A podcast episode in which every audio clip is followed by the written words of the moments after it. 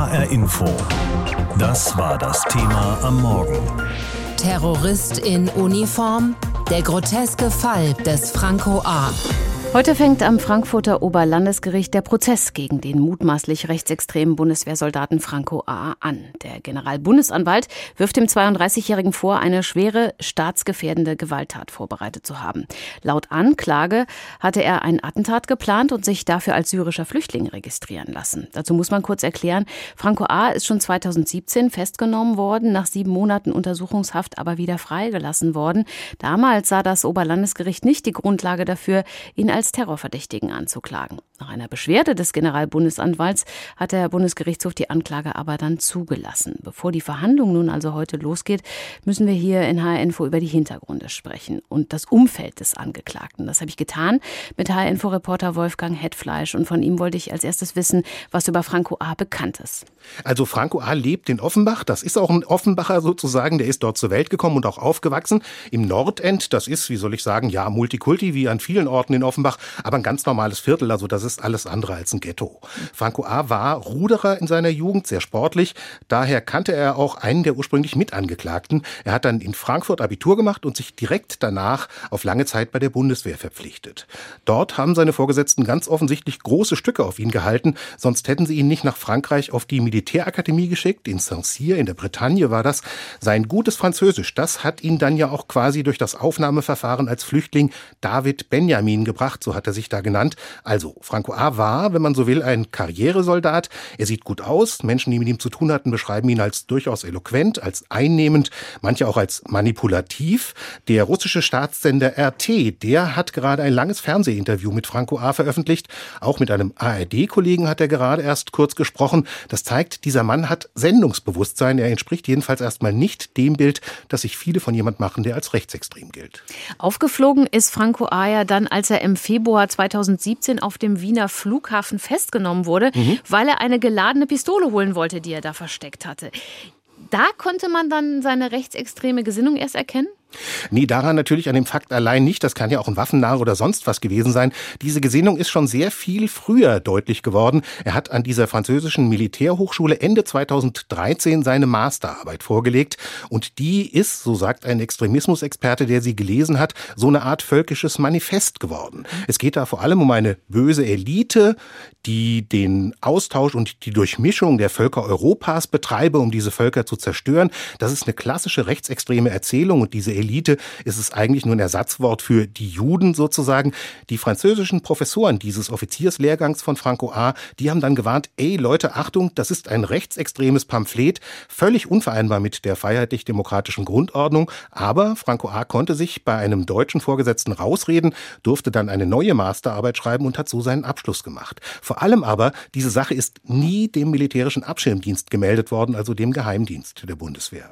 Welches Weltbild Franco A. hatte oder noch hat, das wird im Prozess ja sicher wichtig sein. Aber die Bundesanwaltschaft will ihm ja nachweisen, dass er einen Terroranschlag geplant hat. Also, dass er schon konkret auf ein Attentat hingearbeitet hat. Mhm. Was weiß man denn darüber?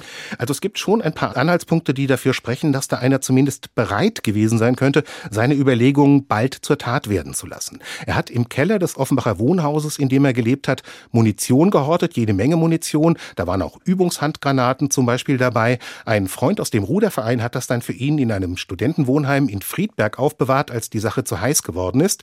Es gibt auch eine Liste mit den Namen möglicher Anschlagsopfer. Die ist bei Maximilian T. gefunden worden. Noch eine Person in diesem Kontext. Der kam aus Selingstadt, also aus der Nähe von Offenbach, war im selben deutsch-französischen Bataillon wie Franco A. im Elsass und wurde als möglicher Mittäter angeklagt. Dieses Verfahren ist aber eingestellt worden. Maximilian T. hat dann sogar Zugang zum Bundestag gehabt, muss man sich auch mal vorstellen, weil er für den AfD-Abgeordneten Abgeordneten Jan Nolte gearbeitet hat. Im Verfahren gegen Franco A. wird es dann vor allem auch um Handydaten gehen, um schriftliche Aufzeichnungen, um Tonaufnahmen, da gibt es auch ziemlich viele. Es gibt Notizen von ihm, da steht zum Beispiel Annetta Kahane drauf, die bei Rechten verhasste Vorsitzende der Amadeo Antonio Stiftung. Da ist eine grobe Skizze dabei, wo sich diese Stiftung in Berlin befindet und Franco A. war dort in der Tiefgarage und hat da Fotos gemacht. Es gibt jetzt keine weiteren Angeklagten. Der Mann aus Friedberg, der die Kisten mit Munition aufbewahrt hat, der ist mit einer Bewährungsstrafe davon gekommen. Mhm. Das Verfahren gegen Maximilian T. ist eingestellt worden. Heißt das, Franco A. hat sich letztlich allein radikalisiert? Klares Nein. Franco A. war Teil eines rechtsextremen Netzwerks. Das hat vor allem die Taz aufgedeckt. Ein Netzwerk, das aus mehreren Gruppen bestanden hat, zum Teil vielleicht sogar noch besteht. Soldaten sind da drin, Polizisten, auch Zivilisten. Die haben sich in verschiedenen Telegram-Gruppen ausgetauscht. Das Netz hat André S. geknüpft. Der hat sich da Hannibal genannt, ein Ex-Soldat vom Kommando Spezialkräfte. Und das, was man da über die Chatverläufe in diesen Gruppen weiß, zeigt, die haben sich auf einen Tag X vorbereitet, an dem die öffentliche Ordnung zusammenbricht nach deren Vorstellung. Das sind dann aber keine harmlosen Prepper, die da vielleicht Konserven horten, um da über die Runden zu kommen. In einer der Gruppen, der Gruppe Nordkreuz, so hieß die, sind Namenslisten geführt worden. Für die gibt es eigentlich nur eine Erklärung, dass nämlich Leute draufstehen, die an diesem Tag X ermordet werden sollen. Franco A. kennt Hannibal, er hat ihn sogar zu Hause besucht und auch an einem Treffen der Gruppe Süd teilgenommen. Interessant ist auch, wie sich Franco A. nach seiner Freilassung verhalten hat. Da ist er zum Beispiel beim Gerichtsverfahren des Jugendfreundes aufgetaucht, der diese Munition für ihn gebunkert hat. Er ist sogar im Bundestag aufgekreuzt. Da hat ihn dann sein einstiger Weggefährte Maximilian T. gesehen und gemeldet. Interessant also keiner, der sich irgendwie zu Hause versteckt. Inzwischen ist Franco A. auch Vater. Wir reden hier nicht von einem isolierten Einzelgänger mit Rachefantasien. Am Frankfurter Oberlandesgericht ist man vermutlich einiges gewöhnt, aber einen Angeklagten wie diesen gibt es möglicherweise doch nicht allzu oft. Franco A. muss sich wegen der Vorbereitung einer schweren staatsgefährdenden Straftat und weiterer Delikte verantworten. Dafür war er schon vor vier Jahren festgenommen worden. Davor soll er zwei Jahre lang ein Doppelleben geführt haben. In Offenbach und im elsässischen Illkirch, Standort des deutsch-französischen Jägerbataillons 291, ist der Verdächtige bekannt als Franco A. Beim Bundesamt für Migration und Flüchtlinge allerdings allerdings ist derselbe Mann als Benjamin David, Bürgerkriegsflüchtling aus Syrien, registriert. Franco A. soll so Anschläge auf Politiker geplant und sich dafür Waffen und Sprengstoff besorgt haben. Unter anderem eine Pistole, die er am 22. Januar 2017 in einer Toilettenanlage im Flughafen Wien versteckte, wo man ihn damals festnahm. Der Angeklagte soll außerdem Kontakte zu rechten oder rechtsextremen Kreisen der Bundeswehr und der Eliteeinheit KSK gehabt haben. Darüber habe ich gesprochen mit Professor Carlo Massala. Er ist Politikwissenschaftler an der Universität der Bundeswehr in München. 2017 hat der Fall Franco A. also schon mal für viel Wirbel gesorgt, an dessen Folge mehrere rechtsextreme Soldaten enttarnt wurden. Das Verteidigungsministerium hat damals Konsequenzen gezogen, aber vor einer Woche zum Beispiel erst haben die Kollegen des Spiegel über eine Bundeswehrgruppe berichtet, die in Chats Hitlerbilder geteilt hat. So richtig wird die Bundeswehr den latenten Verdacht nicht los, zumindest in Teilen ein Sammelbecken von Rechtsextremisten zu sein. Zu Recht? Sagen wir mal so, Sammelbecken finde ich äh, sehr übertrieben wenn Sie sich anschauen, dass in dem Jahresbericht der Koordinierungsstelle für Verdachtsfälle im Extremismus beim BMVG von 180.000 Soldatinnen es 843 Verdachtsfälle gibt. Keine bestätigten, sondern Verdachtsfälle. Deswegen ist Sammelbecken sicherlich zu viel gesagt, aber ja, man kann nicht umhin zu sagen, es gibt ein Problem mit Rechtsextremisten in der Bundeswehr. Ja. Ist das ein strukturelles Problem? Also hat das was mit der Hierarchie und mit Gehorsam und vielleicht auch was mit Chorgeist zu tun? Also es gibt ja im Zuge des KSK-Skandals gibt es ja einen Auftrag an äh, das Zentrum für Militärgeschichte und sozialwissenschaftliche Forschung, den Fragen nachzugehen, ähm, warum sich Soldaten so verhalten, wie sie sich verhalten. Weil das Interessante ist natürlich Folgendes. Die kommen mit 18 Jahren, mhm. werden sicherheitsüberprüft und fallen dann aber in der Masse, also von den 843 Verdachtsfällen, von denen ich gerade eben geredet habe, mit 25 bis 34 Jahren auf, ja, als mhm. Verdachtsfälle. Und da stellt sich natürlich die Frage, und die kann man nicht sozusagen äh, beantworten, radikalisieren die sich in der Bundeswehr oder kommen die schon mit einem geschlossenen Weltbild in die Bundeswehr? Ich zweifle letzteres an. Ich glaube, die radikalisieren sich in der Bundeswehr. Und auf Ihre Frage nochmal zurückzukommen, es ist natürlich schon so, die Bundeswehr als eine Institution, in der man im Extremfall das eigene Leben zu opfern bereit ist, in der es darum geht, sozusagen einen Verfassungsauftrag zu erfüllen, mit Waffengewalt und das eigene Leben aufs Spiel zu setzen, ist natürlich für eine bestimmte Klientel, ich sag mal, wertegebundener, moral- und strukturkonservativer Menschen interessant. Das heißt nicht, dass das alles Rechtsradikale sind, aber dass das sozusagen auch bei Leuten interessant ist, die sich möglicherweise am Rande und darüber hinaus des demokratischen Spektrums befinden, das kann man natürlich nicht ausschließen. Aber ich frage mich, wie kann man dem denn entgegenwirken? Also der Franco A. zum Beispiel, der hat eine erste Magisterarbeit abgegeben, die ganz klar eine rechtsextreme Gesinnung zeigt. Und er durfte dann einfach eine neue schreiben. Für mich sieht es so aus, dass es da anscheinend kein Bewusstsein gibt, dass solche Menschen in der Bundeswehr nichts zu suchen haben. Ja, das ist in der Tat sozusagen in vielen Fällen in der Vergangenheit der Fall gewesen. Das hat natürlich auch was mit Chorgeist zu tun, aber die Sensibilisierung dafür ist enorm gewachsen. Also nachdem die Verteidigungsministerin zum Beispiel das KSK in eine Bewährungsphase gestellt hat, haben ja wohl auch KSK-Soldaten angefangen zu reden. Mhm. Deshalb wissen wir von einigen Sachen, von denen wir früher nichts wussten. Die Sensibilisierung ist da, jetzt mittlerweile. Der MAD ist sozusagen personell aufgestockt worden und soll noch genauer hinschauen. Es war in der Vergangenheit oftmals der Fall, dass wenn man solche Fälle natürlich gemeldet hat, hat man sich Probleme eingehandelt. Und das wollte man vermeiden. Also wenn eine Magisterarbeit problematisch war und man darauf hingewiesen worden ist, dann hat man es versucht, unter der Decke zu halten. Das war ein falsch verstandenes Bewusstsein in der Bundeswehr, dass es ermöglicht hat, dass bestimmte Personen sich dort immer weiter radikalisieren konnten, beziehungsweise halt sich auch rechtsradikal äußern konnten. Dafür ist jetzt mehr Bewusstsein geschaffen. Die Meldevorkommen und Aufkommen sind größer. Da kann man nur hoffen, dass das auch in der Zukunft so gelten wird. Braucht es mehr politische Bildung oder Ausbildung der Soldaten? Ich weiß nicht, ob man das nur im Zuge der politischen Bildung lösen kann. Politische Bildung in der Truppe wird gemacht. Das ist so eine Art Pflichtaufgabe. Ich glaube, das muss der demokratische Geist sein, der beständig sozusagen erneuert wird und an dem man beständig erinnern muss. Es muss sozusagen äh, beständig Soldaten äh, darauf aufmerksam gemacht werden, dass sie auf dem Boden des Grundgesetzes, das ganz klar definiert sozusagen, was erlaubt ist und was nicht erlaubt ist, ihren Dienst tun. Also nur mit politischer Bildung wird man das Problem nicht in den Griff bekommen. Es muss sozusagen tagtäglich vorgelebt werden. In Frankreich haben vor einigen Wochen ehemalige Generäle, aber auch aktive Soldaten kaum verhohlen zum Putsch aufgerufen, gegen Islamismus, aber auch mit Kritik am Antirassismus und Antikolonialismus. Wenn die französische Regierung nicht endlich handle, könne es, so hieß es damals, zu einer finalen Explosion und einer Intervention unserer aktiven Kameraden, Zitat Ende, zum Schutz der französischen Zivilisation und Nation kommen. Einen ähnlichen Brief gibt es von Ex-Soldaten in den USA. Halten Sie so sowas auch in Deutschland für möglich? Nein, das halte ich in Deutschland für eigentlich ausgeschlossen. Und warum, das kann ich Ihnen auch gerne sagen.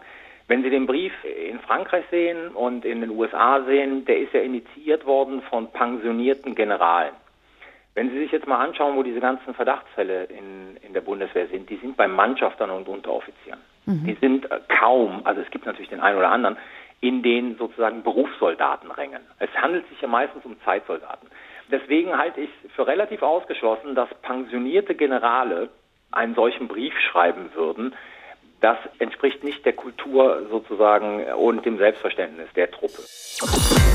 Dass jemand vor Gericht steht, weil ihm oder ihr vorgeworfen wird, einen Terroranschlag geplant zu haben, das kommt auch bei uns in Deutschland häufiger vor, als uns lieb sein kann. Der Fall Franco A. ist allerdings auf verschiedenen Ebenen speziell. Denn der Angeklagte, der heute vor dem Frankfurter Oberlandesgericht steht, war Bundeswehrsoldat. Aber er führte ein Doppelleben und soll so laut Anklage vorgehabt haben, Politiker zu ermorden. Unsere Gerichtsreporterin Heike Berufka mit der ganzen Geschichte. Seine Aufgabe war es, diesen Staat zu schützen. Doch Oberleutnant Franco A. plante einen Anschlag, getarnt als Syrer.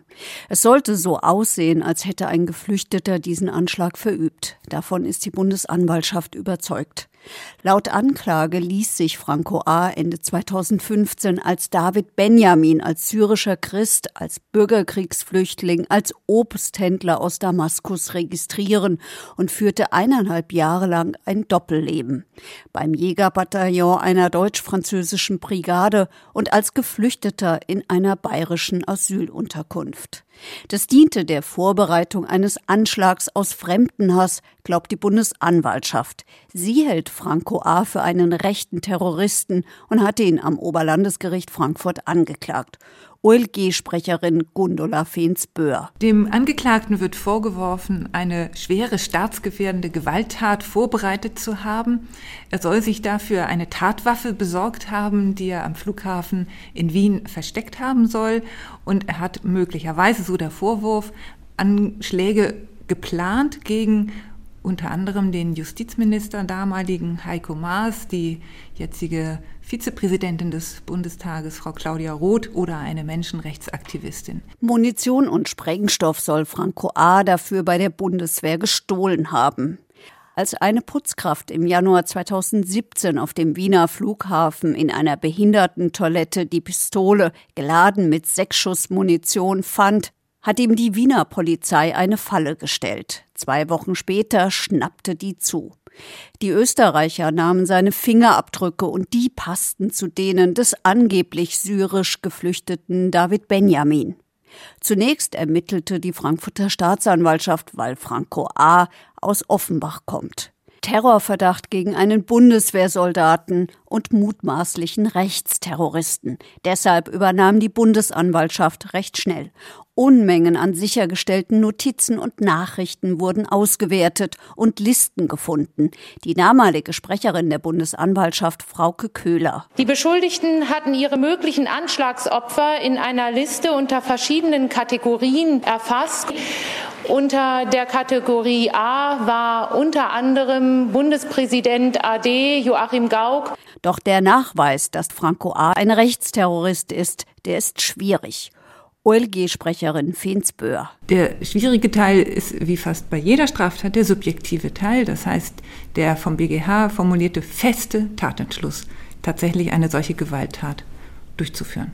Zwölf Tage lang bis zum August ist der Prozess terminiert. Aber das wird vermutlich nicht reichen. Zu Beginn soll es ein sogenanntes Opening Statement geben, eine Eröffnungserklärung der Verteidiger von Franco A. Seine zwei einstmals Mitbeschuldigten, ein Ruderkumpel und ein weiterer Bundeswehrsoldat, sind wie Franco A. längst aus der Untersuchungshaft entlassen. Einer erhielt eine Bewährungsstrafe, weil er Munition für Franco A. deponiert hatte. Das Verfahren gegen den anderen ist eingestellt. Franco A. gilt als Einzeltäter. Hinweise auf ein Netzwerk, zumindest im juristischen Sinne, hat die Bundesanwaltschaft nicht gefunden. HR Info. Das Thema. Wer es hört, hat mehr zu sagen.